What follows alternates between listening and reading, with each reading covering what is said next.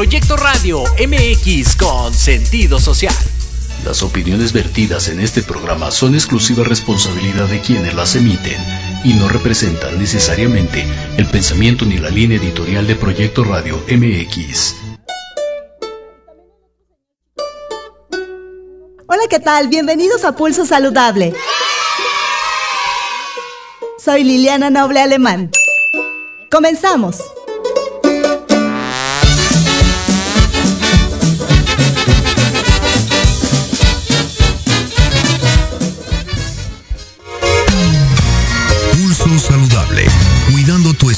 Forma de vida. Un programa diseñado especialmente para ti que te ocupas de tu salud. Conduce Liliana Noble.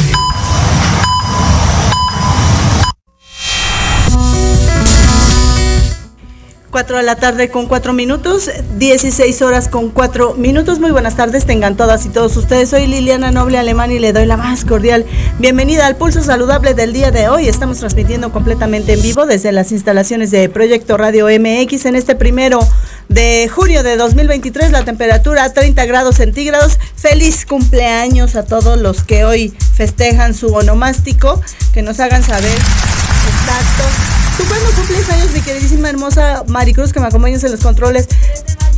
Ah, claro, sí es cierto que tú eres Crucita y yo del trabajo, ¿verdad? Y, nos debemos esa borrachera. Porque ustedes sabrán que las dos somos muy buenas fiesteras y nos emborrachamos así cañón con pura agua, porque no bebemos alcohol. Pero prometemos eh, eh, aprovechar estos festejos que tenemos pendientes y si alguien se nos quiere unir, pues adelante. Eso sí, puro baile y pura agua, porque alcohol, a nosotros no, no nos va el alcohol. Y como le decía, este día de, dice Jorge Escamilla, el director general, que él también se va a unir, que a él sí le gusta de esta agüita que, que ataranta, que él sí dice que él es mega fan, fans. bueno, bueno. Hoy tenemos un programa bastante interesante. Ayer se conmemoró el Día Mundial de la Lucha contra el Tabaco, el Día Mundial sin Tabaco. Varios números hay que dar a conocer e información al respecto. Esta industria tabacalera, si bien sería muy complejo que desapareciera, tiene obligatoriamente que empezar a, a producir cigarrillos y productos menos dañinos. ¿Será posible que en el futuro lo haga? A ver, los expertos, eh, si más adelante nos platican, tenemos un experto muy interesante sobre este tema. Y además se conmemoró hace dos semanas eh, el encuentro, el primer encuentro de los DIF eh, municipales. Todos se agruparon allá en Tlaxcala.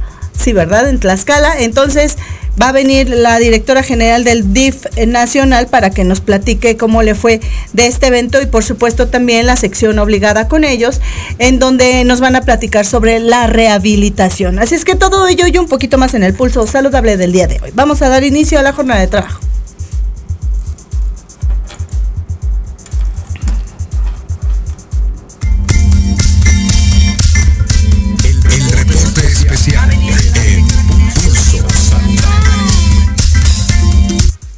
De la tarde con 7 minutos ya de este primero de, de junio de 2023, la temperatura 30 grados centígrados. Y ya se encuentra conmigo a la distancia Jaime Arcilla. Él es organizador para América Latina de la campaña de tabaco Corporate Accountability Jaime cuenta con una trayectoria de más de 10 años de experiencia en el control del tabaco de forma global. Además tiene una certificación de la Escuela Bloomberg de Salud Pública de la Universidad de Johns Hopkins. Cuenta también con formación en publicidad y comunicaciones, así como una amplia experiencia en la estructuración y del desarrollo de los proyectos que involucren la, involucren la clasificación y el análisis de la información. Y vamos a platicar con él en los próximos minutos sobre todas estas estrategias, artimañas que hacen las grandes tabacaleras y que deben de pagar. Tienen que responder acerca del uso de suelo, acerca de la cantidad de agua que se gasta al producir un producto completamente dañino a la salud. También sobre el daño que le ocasionan al medio ambiente, a las comunidades cercanas. Y por supuesto, el lema de, este año es no, no cultivar tabaco y mejor cultivar alimentos. Así es que, Jaime, bienvenido a Pulso Saludable. Muy buenas tardes. Me dicen que estás allá en Bogotá, en Colombia, en Cartagena. ¿Dónde te encuentras, mi querido Jaime? Buenas tardes. No escuchamos a Jaime. Ahí me escuchan. Ah, ya, ya te escuchamos, querido Jaime. Bienvenido. Gracias. Muy buenas tardes. Agradezco mucho la invitación. Me encuentro en la región cafetera de Colombia. Ay, muy bien, qué maravilla. ¿Qué, qué zona es esta? Cuéntanos rápido. Es una zona en el occidente del país donde tradicionalmente se ha sembrado el café. Es una zona andina donde nos encontramos en este momento. Ya más, cercano a la... zona del. ¿Perdón? Dime, dime, dime. Sí, queda sobre la cordillera central de Colombia. Claro, sí, ya más cercano a tu país vecino, ¿no?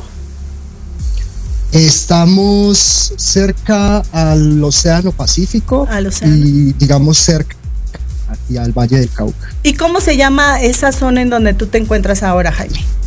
Se le conoce eh, como el eje cafetero y allí hay ciudades, las tres ciudades más conocidas son Manizales, Pereira y Armenia y se conoce como el corazón de Colombia. Ah, muy bien, yo solo conozco Bogotá y la verdad es que quedé maravillada, con muchas ganas de regresar y conocer otros lugares eh, qué, qué, qué, qué, grato es estar en, en, tu país. La verdad es que la gente es muy, muy cálida. Creo que los latinos nos distinguimos por eso, pero ¿cómo olvidar este Andrés? Carne de res, ¿no? Tan tradicional. pero bueno, cuéntame, mi querido Jaime, eh, estaba leyendo un boletín que hoy hicieron eh, favor de compartirnos eh, la gente de Salud Justa MX. Muy interesante toda esta descripción y la investigación que se ha hecho al respecto de todo esto que deben las tabacaleras. Cuéntanos, por favor, Jaime. Bueno, primero que todo, yo creo que vale la pena hacer un reconocimiento a, la, ciudad, a la sociedad civil en México, a organizaciones como Salud Justa y también en cierta forma el compromiso que ha tenido el Estado mexicano en la implementación del convenio marco. Es un país que se nota que invierte, por ejemplo, en su Instituto de Salud Pública, invierte en investigación y tiene la voluntad política para avanzar. Se han tomado recientemente medidas muy importantes en México con respecto de la publicidad, pero a pesar de eso se requiere aún más. A pesar de esto es una de las principales causas de muerte en el país con más de 60 mil muertes al año. Y uno se pregunta por qué 60 mil personas no son noticia, o sea, por qué se vuelve paisaje esa cifra, ¿no? En el mundo son 8 millones de personas al año. ¿Por qué se invisibiliza esa cifra? ¿Por qué si mueren, no sé, X cantidad de personas en un atentado terrorista, sabemos y, vemos y nos impacta esas muertes? Porque aquí no. Claro creo que parte de la respuesta puede ser porque esas personas se mueren solas en casa, ¿no? Y como usted dijo, a unos altos, altísimos costos para el Estado y para la población, no solo de México, sino del mundo. Claro.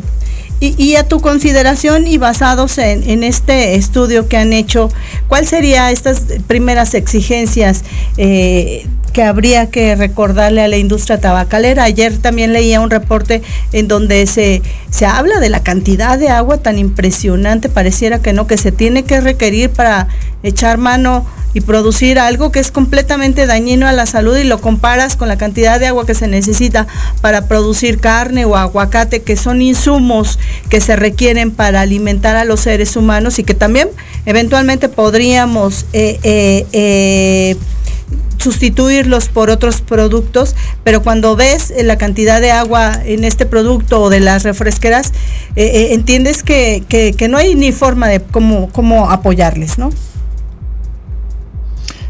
Yo creo que aquí hay una cosa muy interesante, es México fue el primer país, toda la región de las Américas, en ratificar el convenio marco para el control del tabaco. Este es un convenio auspiciado por la Organización Mundial de la Salud, bajo el amparo de las Naciones Unidas. Y en este tratado se está, se, están las líneas que se deben tomar para regular no solo la oferta y la demanda de los productos de tabaco, como los impuestos, por ejemplo, la prohibición de publicidad, las normas que prohíben fumar en espacios cerrados, sino también, y esto es fundamental, poder avanzar, digamos, en reemplazar los cultivos de tabaco. México no está ni siquiera dentro de los primeros 30 mayores productores del mundo y el agua que se usa para estos cultivos podría abastecer a unas 5 millones de personas. Son cifras alarmantes, por ejemplo. Solo por impuestos se recupera tan solo una cuarta parte de lo, de lo que recibe el país y lo que tiene que gastar en atención médica. Son alrededor de 10 billones de dólares, sin contar 10, 10 mil millones de dólares, sin contar que en esta cifra no se cuentan, por ejemplo, los costos ambientales, la recuperación, digamos, de la tierra, las colillas y todos estos otros aspectos. Claro. ¿Y cuáles son algunas de las propuestas que ustedes tienen eh, al, al decir que que es importante que estas grandes empresas eh, paguen, ¿no? Y que se empiecen a responsabilizar, no solamente del hecho de producir algo que daña completamente la salud, sino también eh, dándonos cuenta, ¿no? Que solamente, que no se quede el daño solo en el producto, y en el ser humano, sino que también el medio ambiente y todas estas eh, circunstancias que, que, se, que se van deteriorando también son eh, costosas para los, los habitantes, los lugareños, los que estamos cercanos y finalmente también los que pagamos impuestos, pagamos estos costos, ¿no? Yo creo que aquí hay, hay un aspecto también muy importante empezando por lo, último que usted mencionó. Es, cada dos años se celebra la conferencia de las partes del convenio marco. Este año se celebra en Panamá. Yo creo que es muy importante que los países en general empiecen a abordar la posibilidad de tener litigios contra la industria tabacalera, al igual que lo hizo, lo hizo los Estados Unidos, por ejemplo. En el único país del mundo donde la industria realmente paga a perpetuidad es en los Estados Unidos derivado de este acuerdo que se hicieron con las grandes tabacaleras en los 90. Yo creo que hay, hay una posibilidad en el convenio marco, una posibilidad, digamos, que amparada por el derecho y por la constitución de los países que podría avanzar en esto y hay países que ya están tomando medidas en este sentido. Y, y, resulta muy complicado, ¿no, mi querido Jaime? Ayer, justamente, antier, en la presentación, aquí tengo el documento de este eh, decimoctava evaluación de la sociedad sobre las políticas públicas para el control del tabaco. Aquí lo tengo. Si alguien está interesado en tener uno, avísenos para podérselos hacer llegar. Pero en este documento eh, también se hablaba de la cantidad de, amparos que han surgido, más de 2.000 a raíz de, de esta, en México particularmente, de esta prohibición de la exhibición de estos productos y de la publicidad. Entonces, al cuestionarle a alguno de los legistas que se encontraban en el panel, eh, yo le decía que qué pasaba con la, con, la, con la ley, si la ley tenía estos huecos de deficiencia para que pudieran estos jueces o estos abogados encontrar la forma de, ampararse. Y me respondía eh, lo tradicional, que el amparo siempre va a ser un recurso que está a disposición, todos tendríamos derecho a ampararnos siempre que, que algo consideremos que nos está afectando, pero también falta de voluntad política y qué tan complejo puede ser concientizar a un juez, a una jueza, a un político sobre la preponderancia de la salud sobre el bien material. Y aquí, ¿cómo, cómo, cómo llegar a concientizar para que una, una denuncia, eh, una demanda tenga buen fin si vamos a depender de la buena voluntad de que este juez o de que esta jueza eh, no, no, no pongan en la balanza como prioritario el bien material y se olviden o lo pongan en segundo lugar el, tema de la salud. ¿Ahí qué se puede lograr, Jaime? Bueno, ahí volvemos de nuevo al convenio marco. El convenio marco, eh, al ser ratificado por los países, normalmente entra a tener un carácter constitucional y esto permite que todos esos amparos que se presentan normalmente por la industria, aliados de la industria o representantes no públicos de la industria, eh, legalmente al final no prosperen claramente es un desgaste para el sistema eh, judicial, por ejemplo, para el sistema administrativo, o para donde quiera que se presenten estos recursos, porque realmente lo que vemos como un patrón de la región es que el, el convenio marco, al un tratado de derechos, eh, precisamente puede poner límites, digamos, a eh, otros derechos como por ejemplo libertad de empresa o la libre iniciativa privada en beneficio del interés general porque lo que vemos con este negocio es el clásico ejemplo de socializar las pérdidas y privatizar las ganancias. Eh, la industria ahora tiene un discurso de que se va a transformar y incluso van a dejar de vender cigarrillos y que van a reemplazar esto por productos menos nocivos, pero la realidad es que los cigarrillos siguen siendo su principal fuente de recursos y la mayoría de organizaciones que proclaman eh, los supuestos beneficios de estos productos no declaran el conflicto de interés abiertamente que tienen casi todas al recibir financiación directa o indirecta de la industria o sus representantes. Yo creo que ahí hay una, una figura bastante hipócrita porque de la industria es simplemente atender lo que dice el convenio marco y ellos no son una parte interesada en la discusión sobre las políticas públicas. Y, y, y, ustedes allá en, en, en, en Colombia, ¿cómo, ¿cómo perciben a esta industria tabacalera? ¿Funciona exactamente igual que en el resto del mundo o que, que con un país como México, que son tan poderosos, siempre tienen estos eh, eh, cabilderos que están eh, siempre viendo por sus, por sus beneficios mercantiles? No, por supuesto, la industria tabacalera es una industria muy concentrada, es un negocio supremamente concentrado, digamos que menos de 10 industrias manejan el negocio global del cigarrillo. Colombia no escapa, ¿no? Colombia no escapa incluso a, a tener unos vínculos históricos con la industria, digamos, quizá todos conocen el, la figura de Pablo Escobar. Claro, eh, hasta en sus inicios, Pablo, en sus inicios, Pablo Escobar eh, fue contrabandista de una de las marcas más famosas del mundo. De Philips Entonces, así, eh, por ejemplo, es de esa dimensión, ¿no? Lo que vemos de, de la industria tabacalera y su historial. Yo mismo debo reconocer que yo fumé a lo largo de 20 años de mi vida y realmente la salud no era un aspecto que me invitara a dejar de fumar. Pero cuando empecé a conocer sobre la industria y sus tácticas de manipulación, yo empecé a fumar realmente muy joven, alrededor de los 13 años. Eso fue una motivación tremenda para, para dejar de fumar, digamos, para mí. Conocer realmente el interior de una industria que hoy en día se vende como parte de la solución, pero si usted se fija, muchas de las personas de los años 90 incluso hoy en día siguen trabajando allí. Y, veía que ustedes ahí en Corporate Accountability, Accountability eh, encontraron eh, en este estudio de América Latina, eh, llama la atención un área de más de 10 mil campos de fútbol, es un ejemplo, que ustedes ponen que está dedicada al cultivo del tabaco. ¿Hay alguna opción? Ajá. Solo en México. En México, ¿hay alguna opción? De, de, poder eh, eh, reducir estos espacios, aunque haya libertad de tenencia de la tierra, pero también tendría la autoridad que decidir si, si consideran eh, eh, eh, viable que se esté cultivando. Lo que me decía Jesús Ramírez, el vocero de presidenta, de presidencia, el, la, la, mano derecha del presidente, en una entrevista me decía es que cuando surgió esta idea de las drogas y de ponerlas en un estatus, pues a Estados Unidos se le ocurrió la brillante idea de decidir drogas lícitas, el tabaco y el alcohol, e ilícitas todas las demás.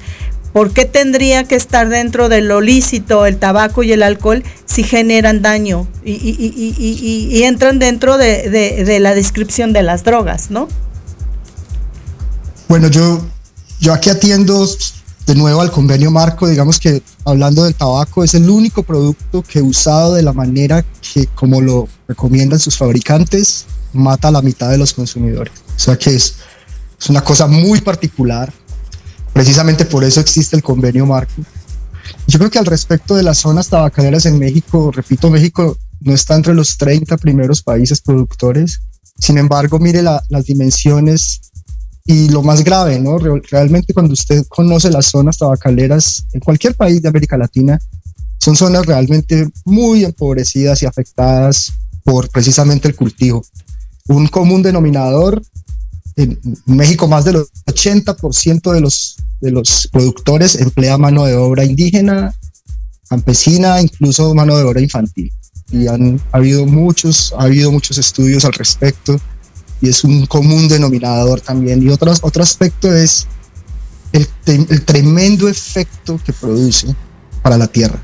y esto es realmente muy lamentable. Si usted habla también con los productores, pequeños productores, claramente no afiliados con la industria, pequeños productores que tradicionalmente vienen cultivando esta, este, este producto, lo que le dicen es que vienen en un círculo vicioso, porque normalmente entran en créditos para, para poder producir y luego le venden esa producción a la industria y tienen que pagar el crédito y así sucesivamente. Yo creo que hay una, una gran oportunidad ahora en que los países de América Latina tienen la cara puesta en el campo de revertir esto por cultivos sustentables y económicamente viables, de acuerdo con las zonas donde deba hacerse este reemplazo. Ahora, con este eh, eh, eh, estudio que ustedes hicieron y tú de una forma externa que nos, ve, nos ves a través de, de, lo que has conocido y de sin, sin ser con nacional, eso también te permite un poco más de objetividad. ¿Qué, consideras que siga haciendo falta en nuestro país para, para que estos, eh, este convenio marco y estas eh, decisiones de, de, no publicidad y, de no exhibición de estos productos dañinos a la salud pueden terminar eh, convenciendo a los tomadores de decisiones que, que se hacen pensando en el bien de la población antes que en el mercantil. ¿Qué crees que hace falta, Jaime? Hay que seguir avanzando en la implementación del convenio marco eh, hay muchos desafíos en la región al respecto de, lo, que, lo que se viene, digamos, en términos de, de, la, de la reunión de las partes ahora en noviembre. Creo que es muy importante, repito, que la industria tabacalera asuma los gastos.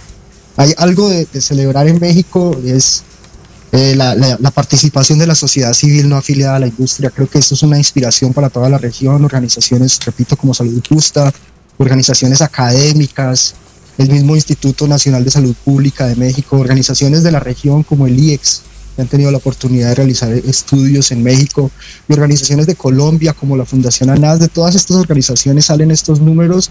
Es muy importante seguir avanzando. Yo tengo entendido que el Instituto Nacional de Salud Pública va, a lanzar pronto una actualización de los costos sanitarios.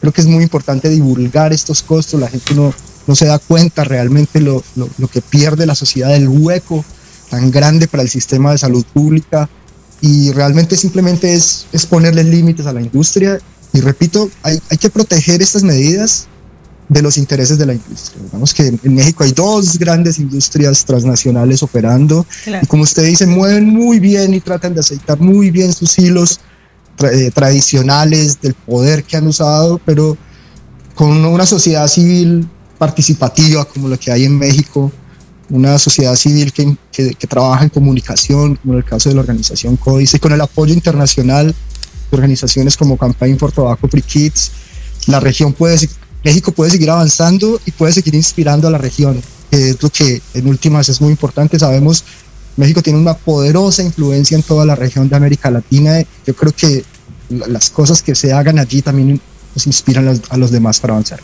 Y finalmente, querido Jaime, ¿Qué le dirías tú a estos usuarios, a los que ya son usuarios eh, de toda la vida, de mucho tiempo, y a los que, los que más preocupan ahora son estos pequeños jóvenes que se estarían iniciando, o a quienes todas estas campañas como con estos insumos tan modernos, los, los vapes, los cigarros electrónicos, los productos de cigarro calentado, todas estas novedades atraen a este a esta población eh, vulnerable al 100% porque pues la edad siempre, siempre es una eh, preponderancia a la, a la, vulnerabilidad, todavía estás en el proceso de, del aprendizaje y del conocimiento y todas estas cosas tan llamativas siempre atraen. ¿Qué le dirías tú a esta población que, que quisiera eh, beneficiarse de algo que eh, desde el momento en el que sabemos que contiene nicotina, pues no tiene ningún beneficio que aporte a la salud?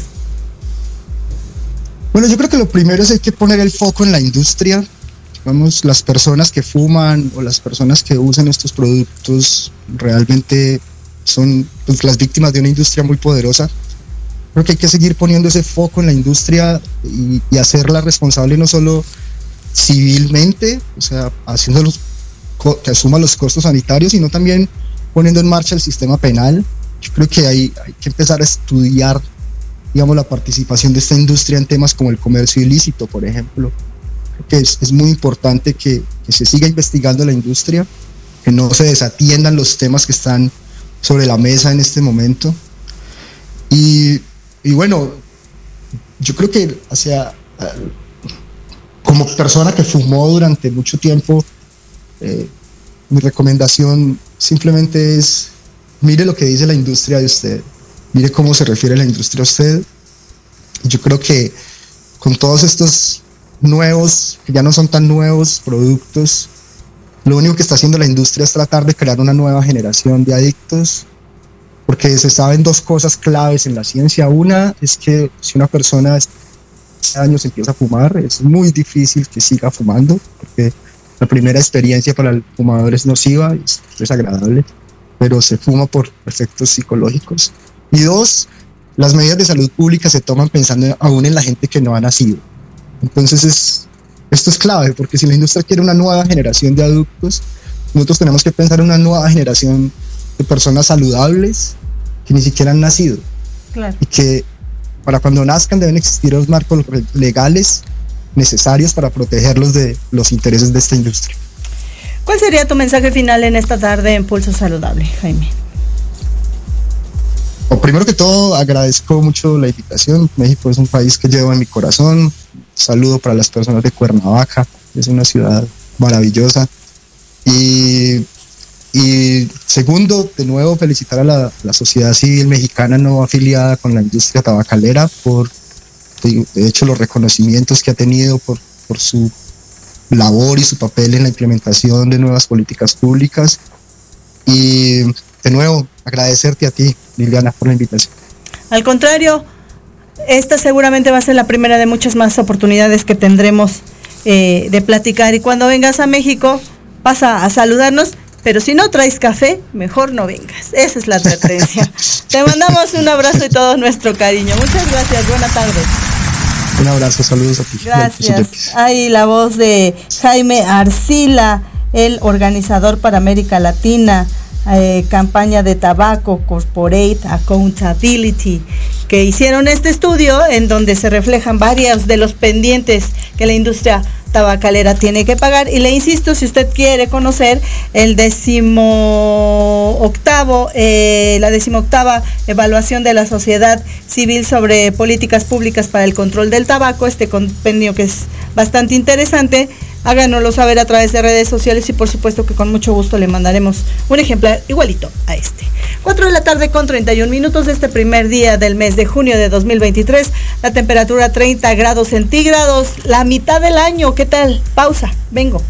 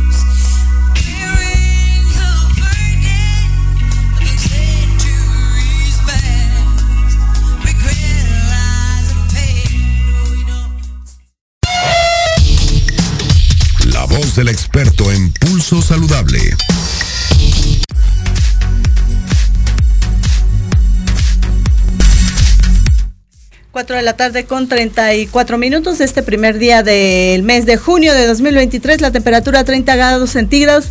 ¿Puede usted creerlo? Ya la mitad del año. No lo puedo creer. Bueno, el mes que más me gusta, obvio mayo por mi cumple, porque es el Día de las Madres, también es el cumple de mi mamita que ya está en el cielo, pero también diciembre, ¿no? Bueno, yo amo diciembre, las esferitas, todo eso, ¿no? Hay, buenas épocas en todo el año. Bueno, sí, sí, sí, sí. Pero ahorita hay mucho calor, hace mucho calor. ¿No te gusta el calor? No, sí, me encanta el calor, pero digo, las temperaturas han cambiado de, una semana a otra. Puedes tener las cuatro estaciones de pronto. Ah, bueno, eso, pero ya como que ya tenemos años con eso, ¿no? De que en un día tienes todo eso. Y antes no, estaba bien. Antes, exacto. muy marcado, muy marcado. bueno, y ya se encuentra conmigo aquí de forma presencial y le agradezco mucho al licenciado Efraín Cruz Morales. Él es el director de rehabilitación del Sistema Nacional DIF y vamos a platicar con él. Recordarán que cuando hicimos este compromiso de comunicación con la audiencia dijimos que iban a ser, o más bien ellos nos, eh, anunciaron que iban a ser 10 objetivos y vamos ya en el objetivo número 5 que eh, compete al licenciado Efraín y quien nos va a hablar de la rehabilitación es DIF. Bienvenido Efraín, un placer Muchas gracias. ¿Me recuerdas a un novio que tuve? Efraín. Efraín. Juárez. Y ah, can, ¿Buena experiencia o mala experiencia? Este, ¿no, ¿no, lo ubicas? No, Efraín no Juárez, no lo ubico. futbolista. Ah, ah. claro. ¡Guau! ¡Qué impresión! Y todos, ¡oh! Espero que sea buen augurio. bueno, venga, pues cuéntanos, por Bien, favor. Yo les vengo a platicar eh, del objetivo número 5 del Sistema Nacional DIF. Rehabilitación es DIF, inclusión es DIF. Lo primero que les tengo que decir es que el Sistema Nacional DIF, cuando hablas del Sistema Nacional DIF, pareciera que nada más son desayunos escolares, que este, es apoyo a la sociedad, cuando el DIF es mucho más que eso. ¿Y por qué digo eso?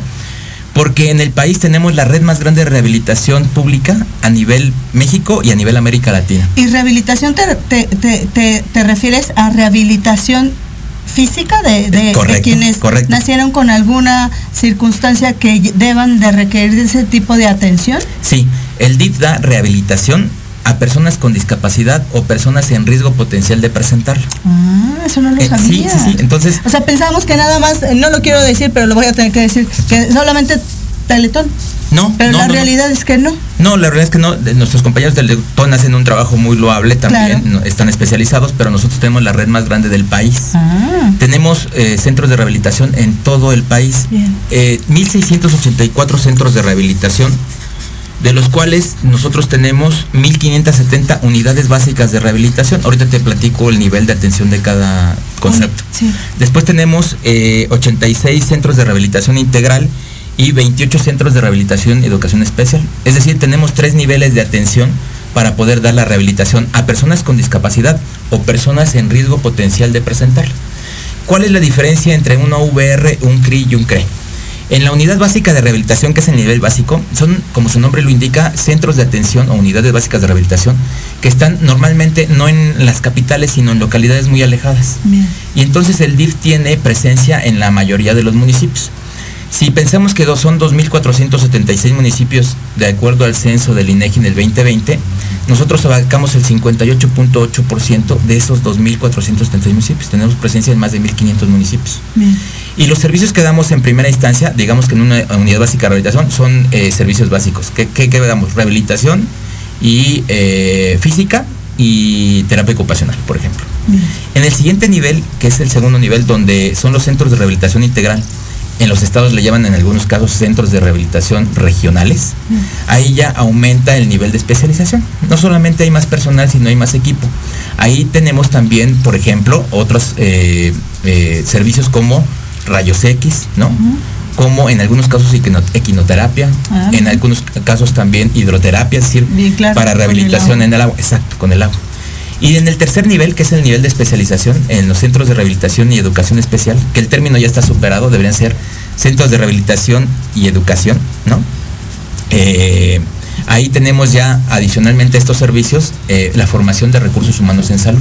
Ah, bien. Entonces tenemos escuelas a nivel nacional y tenemos módulos de credencialización y también tenemos a los médicos especialistas en rehabilitación que hacen los certificados de discapacidad. Entonces también funcionan como estos, estos hospitales escuela, pero ustedes son centros de rehabilitación escuela también, formadores digamos de, que sí. de, estos eh, futuros rehabilitadores. Exacto. Y, y, el nivel al que, al que, al que eh, se dirija a la persona, se le encamine, va a depender de acuerdo a la patología que presente.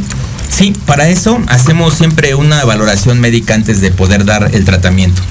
Es decir, antes de poder eh, decirle a la persona si cuenta con una discapacidad o no, tenemos que hacer una valoración médica. Comentarte que adicionalmente a estos centros de rehabilitación también tenemos 127 módulos de credencialización y 13 centros formadores. En el caso de los centros formadores hay dos eh, variantes, digamos. Tenemos un centro formador que se especializa en los médicos especialistas en rehabilitación. Es decir, los médicos especialistas en rehabilitación vienen a nuestras escuelas, a nuestros centros y hacen, eh, digamos que sus estudios de último semestre de especialidad en tres grandes, eh, digamos, localidades que tenemos. En la Ciudad de México, en Guadalajara y en Toluca. Pero también tenemos 13 centros formadores para licenciados en terapia física y licenciados en terapia ocupacional. Es decir, tenemos a los chicos que salen del bachillerato y entran a estudiar una licenciatura con nosotros. Ahorita, de hecho, hay dos centros formadores que están en periodo de inscripción y hasta la convocatoria. Gaby Brimer y Iztapalapa en la Ciudad de México. Entonces, eh, regresando a la pregunta que me hacías, efectivamente para saber la condición de una persona primero se tiene que valorar. Claro. Y eso va ligada con el certificado de discapacidad y con la credencial para personas con discapacidad. Y quiero hacer un paréntesis para que la, gente piense que, fui de eso grosera, pero estaba llamando Nuri. entonces eh, eh, eh, era importante nuestra siguiente invitada porque no le podían abrir la puerta y entonces por eso era muy importante, que no se nos fuera sin cuestionarla. Y entonces ¿Quiénes tienen derecho a poder recibir la atención y que la gente sepa dónde se pueden eh, dirigir, cómo se dan a conocer, hay alguna página en línea, cómo se enteran de que esto existe, porque yo no lo sabía. Y en administraciones anteriores siempre habíamos, o sea, yo tengo esta idea de la bolsita del, ¿cómo le llamaban? La merienda, ¿cómo se llamaba el, que nos daban? ¿No? Pero, pero pues, de la mielecita y la, palanqueta, el mazapán Exacto. Y no me acuerdo qué otra cosa. La leche, la lechita. La lechita, no, que la lechita y yo somos enemigas públicas. Entonces, la lechita, de la lechita ni me acuerdo, ¿no? ni me recuerdes a la lechita. Hay una fruta, tal vez a veces venía. Alguna de fruta también. Ajá, pero, pero para, bien decías, eh, estamos limitados a pensar que el DIF solo hacía eso o que entrega, entregaba eh, apoyos en forma de, de especie o de dinero, es decir, que hacía filantropía y estaba reducido por no sé cuántas décadas hemos pensado eso y no. ¿Cómo puede acceder a estos servicios la gente? Bien, cualquier persona puede acudir a nuestros servicios. Ahorita voy a decir en dónde podemos eh, llegar a llegarnos de la información para que lleguen ahí. Solamente decirte que de los 126 millones de mexicanos, ¿Sí? 7 millones 770 mil personas padecen con alguna discapacidad. Y de estos 7 millones, el DIF nacional atiende a 3 millones 280 mil personas aproximadamente. Ahora, ¿cómo pueden acceder a los servicios? Es muy sencillo. Hay dos grandes formas. La primera es que ingresen a la página del DIF, que es sndif.gov.mx. En la página viene la parte de rehabilitación hasta abajo y ahí está el contacto. La otra página donde pueden este, acceder es a la página del gobierno federal, servicios o, o trámites.gov.mx, servicios.gov.mx o .gov.mx le hacen el navegador.mx y aparecen. Y ahí están todos los centros de rehabilitación y unidades básicas de rehabilitación que hay a nivel nacional. Ahora bien, ¿cualquier persona puede acceder? Por supuesto que sí. Y eh, únicamente ubicando la localidad o el centro o lo VR que quede más cercano a través de esta herramienta a su localidad. Ahora, ¿Qué pasa con el tema de los recursos, de los dineros? ¿Cuesta, no cuesta? Y, si yo tengo seguridad social eh, eh, eh, privada o a través de mi trabajo, como el ISTE, como el IMSS, ¿también tengo derecho a asistir ahí o tengo que pagar una cuota? ¿Cómo funciona? Perfecto, excelente pregunta. Nosotros nos guiamos por primero la valoración que hacen en el servicio, en la primer contacto que tienen. Exacto. Entonces ahí el área hace una eh, valoración económica ¿no? del, paciente que llega y evalúa si cuenta con algún servicio social o si no. Eh, de acuerdo a la política del presidente Andrés Manuel López Obrador, pues obviamente todos los servicios de salud tienen a ser no cobranse, gratuitos, exacto. Sin embargo, si cuentan con alguna eh, seguridad social adicional, obviamente se les cobra en base a un tabulador, pero se les hace un estudio socioeconómico en el área de trabajo social. Entonces, trabajo social es quien determina en base a estas características de la persona el estudio socioeconómico y si no cuenta con recursos es totalmente gratuito o con seguridad social totalmente gratuito y en el caso de que tengan seguridad social la verdad es que son plazas o costos simbólicos. Claro, y entonces recuérdanos, por ejemplo, si es una discapacidad de un niño que nació con espina bífida o todas estas circunstancias y no han tenido ustedes eh, la oportunidad de llevarlos a la localidad o al centro de salud o al hospital céntrico eh, porque está a kilómetros o a horas de camino, pueden acceder a este tipo de, alternativas y muy viables. Por supuesto, sí. Lo que yo les recomendaría es primero busquen la localidad más cercana, que tengan o sea, unidad, unidades de rehabilitación, un centro de rehabilitación, un centro de rehabilitación de educación especial, porque el DIF Nacional ha aportado recursos a través de un programa que se llama C039, apoyo a las personas con discapacidad, y nosotros damos dinero a los estados para que se equipen. Por ejemplo, el año pasado, de la red de 1.684 centros de rehabilitación, nosotros equipamos a 689 unidades básicas de rehabilitación y centros de rehabilitación.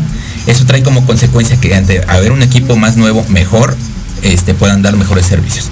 Entonces yo lo que les recomiendo es que sí se acerquen a esta eh, red y que puedan acceder a los servicios de rehabilitación. También comentarte, perdón, brevemente que no solamente el DIF es rehabilitación, también hacemos actividades de inclusión social. Y para ello dos actividades muy importantes ha sido la Feria de la Inclusión que hicimos el año pasado y que vamos a hacer este año. El año pasado la hicimos en el Monumento de la Revolución. Ah, qué interesante. ¿Cuál es el objetivo de una feria de, de rehabilitación e inclusión? Que todas divulgar, difundir y proteger los derechos de las personas con discapacidad y que sean visibles, que no sean ocultos. Claro. Entonces ahí van mm, actividades culturales, deportivas, recreativas, van instituciones públicas, privadas, van instituciones de salud y van instituciones educativas. Entonces es una gran fiesta para las personas con discapacidad, pero no solamente para las, personas con discapacidad, también aquellas personas que tienen riesgo potencial de presentarlas y sus familias, porque es una feria de la inclusión. Claro. Para este año será en Sonora, esperemos que ojalá y nuestros compañeros de Sonora nos hagan el favor de hacer la feria allá para tener este pues un vínculo. Alfonso Durazo, ¿me estás oyendo? Voy a ir a Sonora a hacer la feria. Por primera vez saldremos a un estado, ¿no?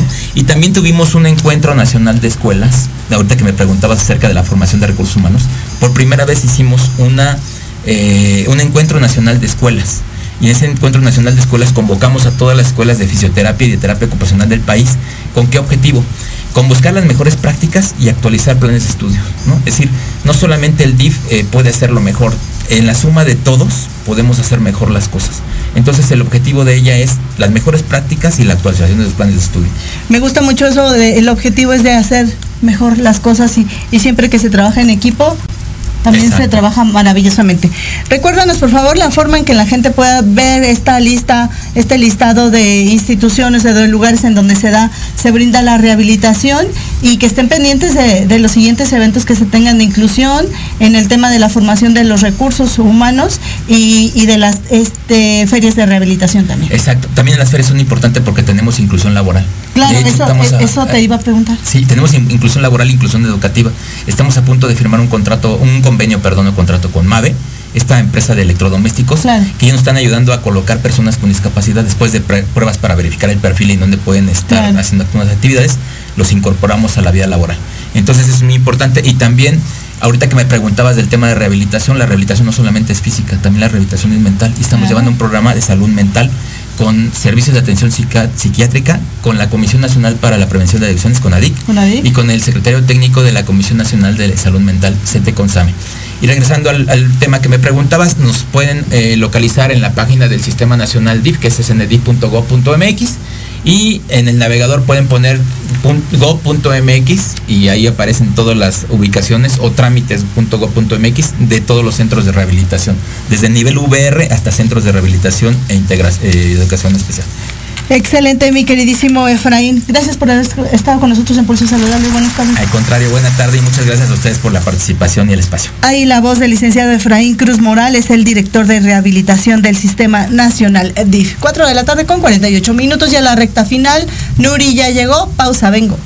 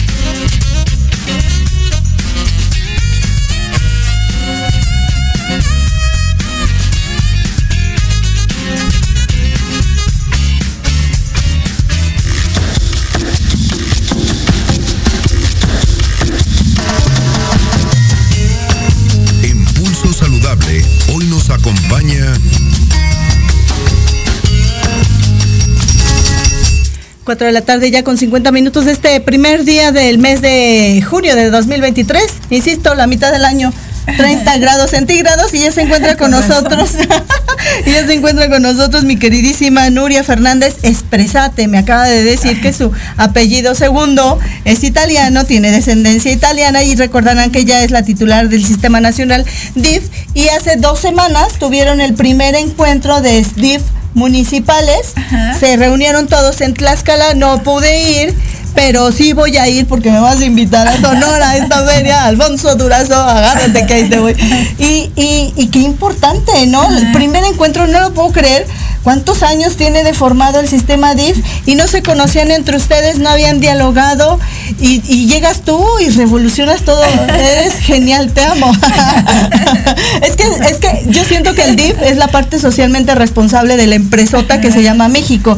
Y como amo la responsabilidad social, entonces yo me identifico perfecto contigo. Venga, cuéntanos, mi querida Nuri. Sí, pues Llegaron allí a Tlaxcala, qué emoción, 2.500 personas. Eh, de 800 casi municipios, es decir, la tercera parte de todos los municipios. Y eh, pues eh, lo organizamos de acuerdo a nuestros 10 objetivos estratégicos, 10 mesas de trabajo, 10 objetivos. Y pues fue sorprendente, maravilloso. Todos los estados estuvieron presentes. Ah, bien, bien. Y esto fue muy interesante, por ejemplo, que la mesa que tuvo más gente fue la de casas de día para personas adultas mayores, Bien. que no esperábamos eso. Tuvimos mucha gente, desde luego, en rehabilitación, en alimentación, buscando el tema de los desayunos universales. Y también en centros de primera infancia, en la Procuraduría, en los derechos de niñas, niños y adolescentes, mucha gente también, pero también en el jurídico, en la ley, nueva ley que estamos proponiendo de atención a grupos prioritarios. Sí, el interés fue increíble y el compromiso de los municipios, pues lo ves cuando vas allá y tenerlos a todos y a todos juntos, pues es crear un DIF como sistema, no como tú decías ahorita un conjunto en donde nadie se coordinaba con nadie, ¿no? Claro, y, imagino, estamos viendo algunas de las imágenes que nos hicieron favor de proporcionarnos de estos eventos, pero imagino que este, este primer encuentro te dio una radiografía, un panorama general. ¿Qué, estás pensando? ¿Qué sigue para el sistema DIF nacional? ¿Llegaste a algún tipo de alianzas, de, conclusiones con tus mismos pares, no? Porque al final de cuentas tú eres la cabeza de todos ellos, pero ellos tienen ya sus necesidades bien establecidas o sus prioridades y escuchaste todo. Claro.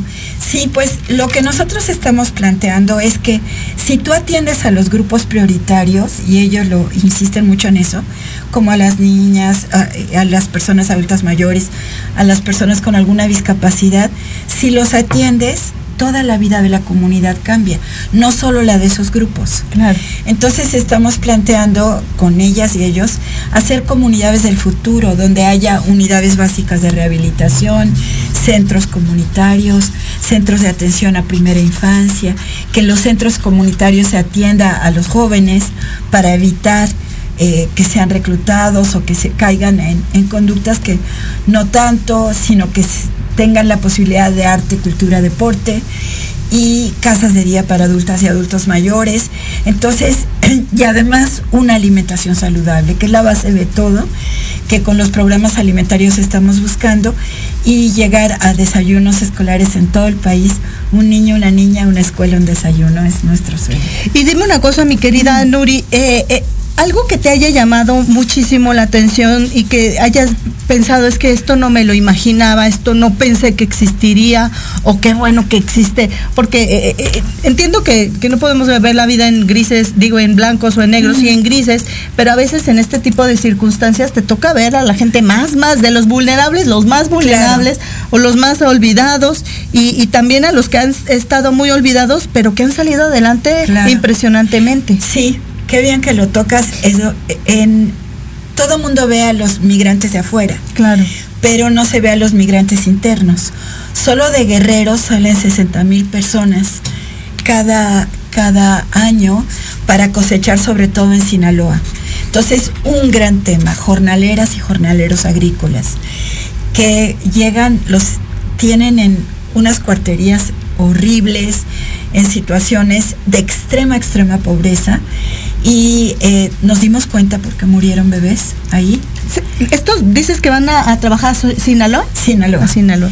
Pero no solo, ya estamos empezando con proyectos de jornaleros y jornaleras en Baja California, en Sonora, en Sinaloa y con la colaboración de los estados del sur, porque los estados del sur son de donde salen. Claro. Pero el ejemplo es Michoacán, que ya tiene centros de atención a primera infancia tiene 10 para hijas e hijos de jornaleros agrícolas.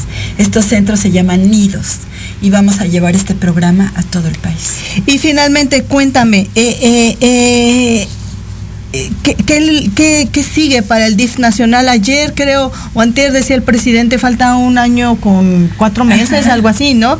Y uno cada vez dice, ay, tantas cosas que hacen falta por hacer, no te vayas, ¿no? ¿Va a dar tiempo de todo esto? Yo creo que sí, porque estamos haciendo proyectos tripartitas, municipio, Estado y Federación. Vamos a hacer más unidades básicas de rehabilitación, casas de día, centros de atención a primera infancia para jornaleros y jornaleras, para trabajadores de la maquila, para trabajadores de la industria turística, que están súper abandonados. Vamos a hacer iniciativas contra la violencia. Eh, y creo que, lo vamos a lograr.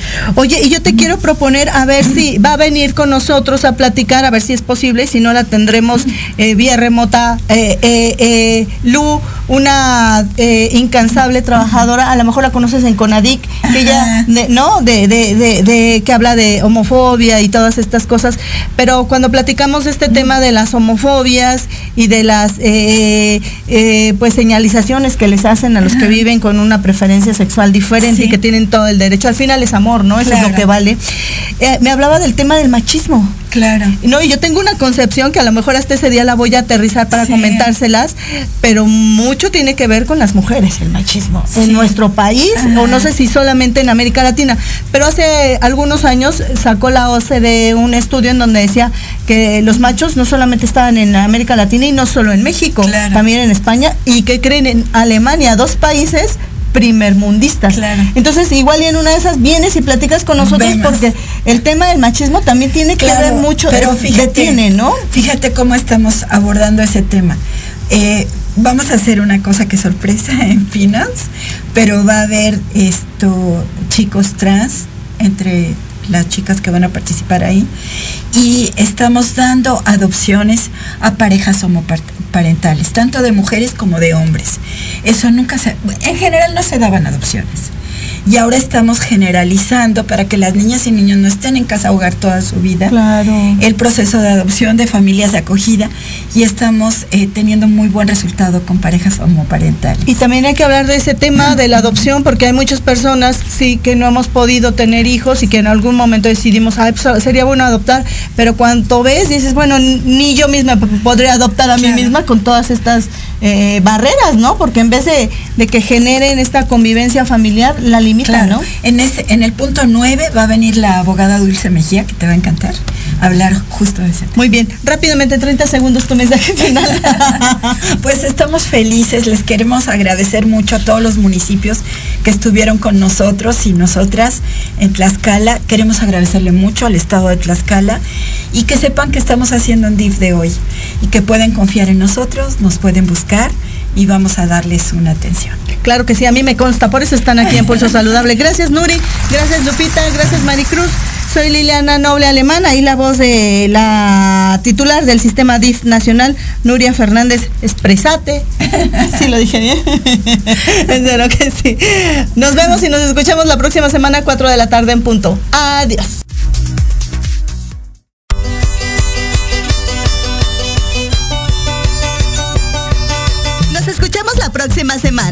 Entre tanto, síguenos en nuestras redes sociales, en YouTube y Facebook. Aparecemos como Pulso Saludable.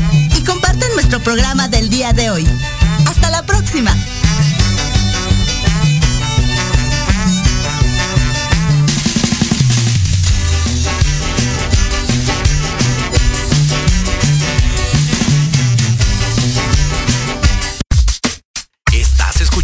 Proyecto Radio MX con sentido social.